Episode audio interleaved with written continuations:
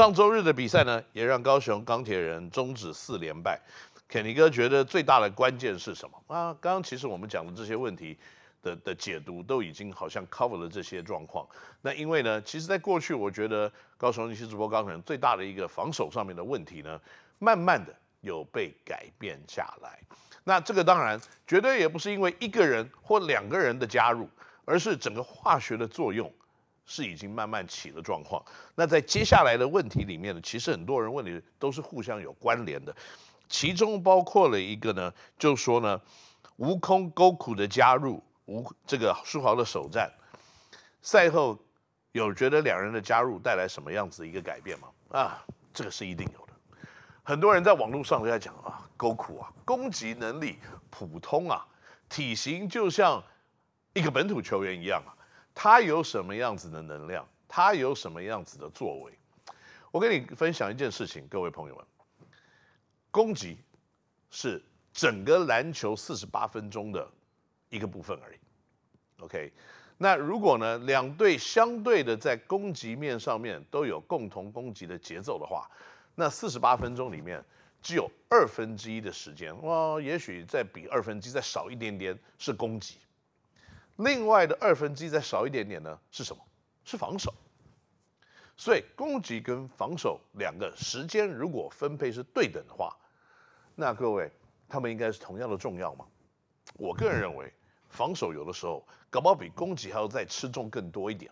虽然很棒的防守是很难去阻止很棒的攻击，但是很棒的防守对于普通的攻击是非常具有抵抗力的。悟空在上一站呢，也许只拿了十分、十二分这样子的数据，大家觉得啊，一个洋将才得十分，才得十二分，这个真的不太好。不过我不是这样看的，如果你仔细看悟空到底在做什么事情的话呢，你看他防守的对象在对到台新梦想家的时候是谁？是 Mr. Pointer。Pointer 在上一次碰到钢铁人的时候，killed us。把我们打爆了，攻了三十几分。这场比赛 Pointer 得了几分？七分啊！一个可以对我们上一战攻了三十几分的人，这一场对到你只攻了七分。你可以想象对方的整个攻击结构，如果是在他的期待是二十分左右，那好的时候是三十五分，不好的时候是二十五分，那最差也来个十五分、十七分，那可是他拿了七分而已。那这对对方整体的攻击的结构是造成多大的一个伤害？他如果这些是不好的命中率而只得了七分，那更是占了很大的攻击的球权，而没有办法把分数真的放到计分板上。那如果是因为呢，对方的防守去喝阻了他，没有让他有这么多积极出手的机会，那 Pointer 的七分虽然没有占到太多的攻击位置，但是呢，也让他在本来球队该贡献的分数这一块里面呢，大打了一个折扣。我个人认为，攻击面有效率，可是防守面对于一个洋将，如果吴空可以持续的让对方这样子等级的洋将继续得分，要不要说七分好了，在十三分、十四分、十五分，就是二十分左右徘徊以下的分数的话，它的功能性就是已经是非常非常的高了。因为在整个高雄一期直播钢铁人呢，他可能最大的一个弱点，在这个球季打到现在为止，防守是很大的一个原因。那你突然加入了一个球员，可以当做防守的 stopper，那再加入书豪的加入呢，在他的防守面协防的动作也快，所以你可以想象得到，在整个防守的建立起来的一个力量，的确。是跟整个球季打到目前为止呢，是一个很大很大的差别。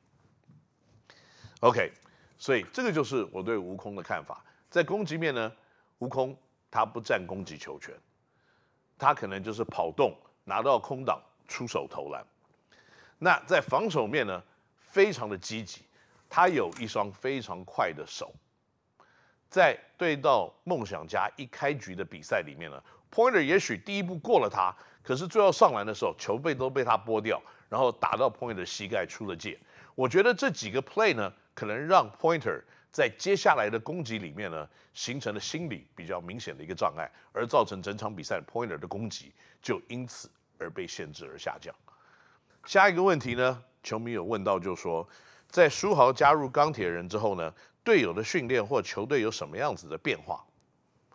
我觉得在日常的训练里面，钢钢铁人的球员本来就是非常的积极的，年轻的选手呢，非常的努力，那然后呢，这个整个练球的。企图心是够的，但是书豪的加入以后，可能有更多的身体上面的互相的挑战，以及大家可能也想在场上有点，就说也不是说要证明自己有多好，而是呢，可能在有新的队友加入之后呢，可能会有更积极的一些作为，让整个练习的气氛、身体对抗的强度，以及呢，在比赛的节奏都提升到了一个新的。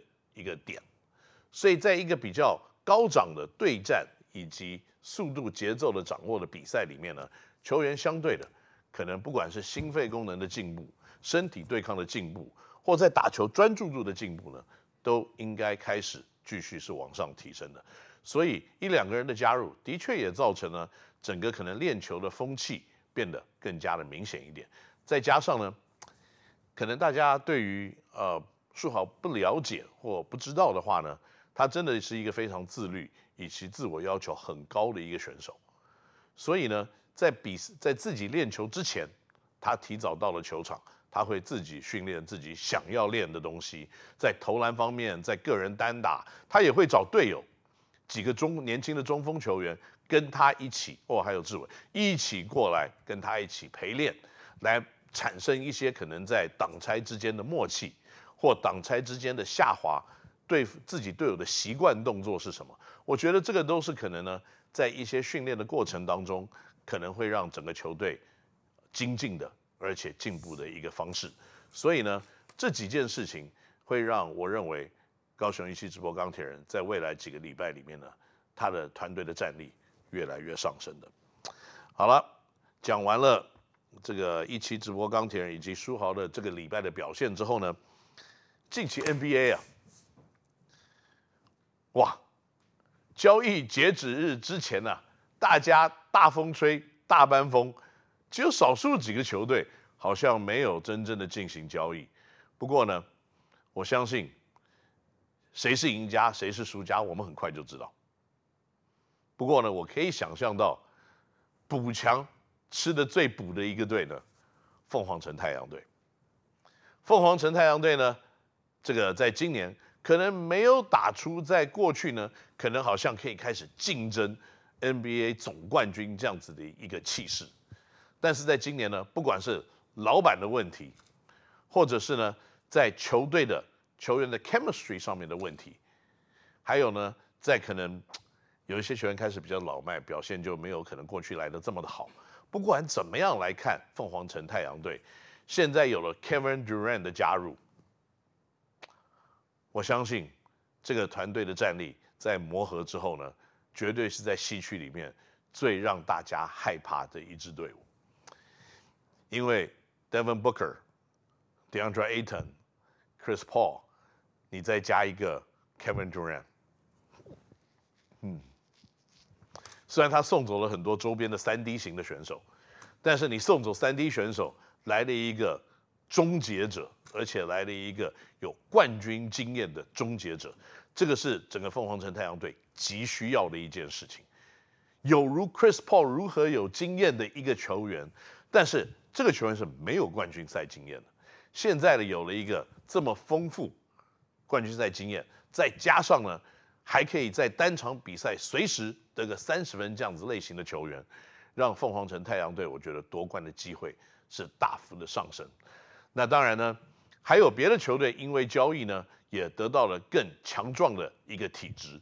但是呢，我可能看到现在凤凰城太阳队可能是在这个交易里面得到最大咖的选手。哇，当然凯瑞也很大咖，不过 Kevin Durant 的大咖可能比较大咖一点。这样子讲对吗？这个我觉得。那除了 Kevin Durant 之外呢，凯瑞厄文去了独行侠。那我个人认为独行侠可能在周边的选手。没有凤凰城太阳队来得这么的整齐。虽然他有 Luka Doncic，可是呢，在西区里面呢，大家绝对要小心凤凰城太阳队以及 Kevin Durant 的加入。好了，以上就是这一期的肯尼 NOW 星球。那在接下来呢，每个礼拜我们也会继续带给各位呢更多篮球的资讯。我是高景，我们下个礼拜再见，拜拜。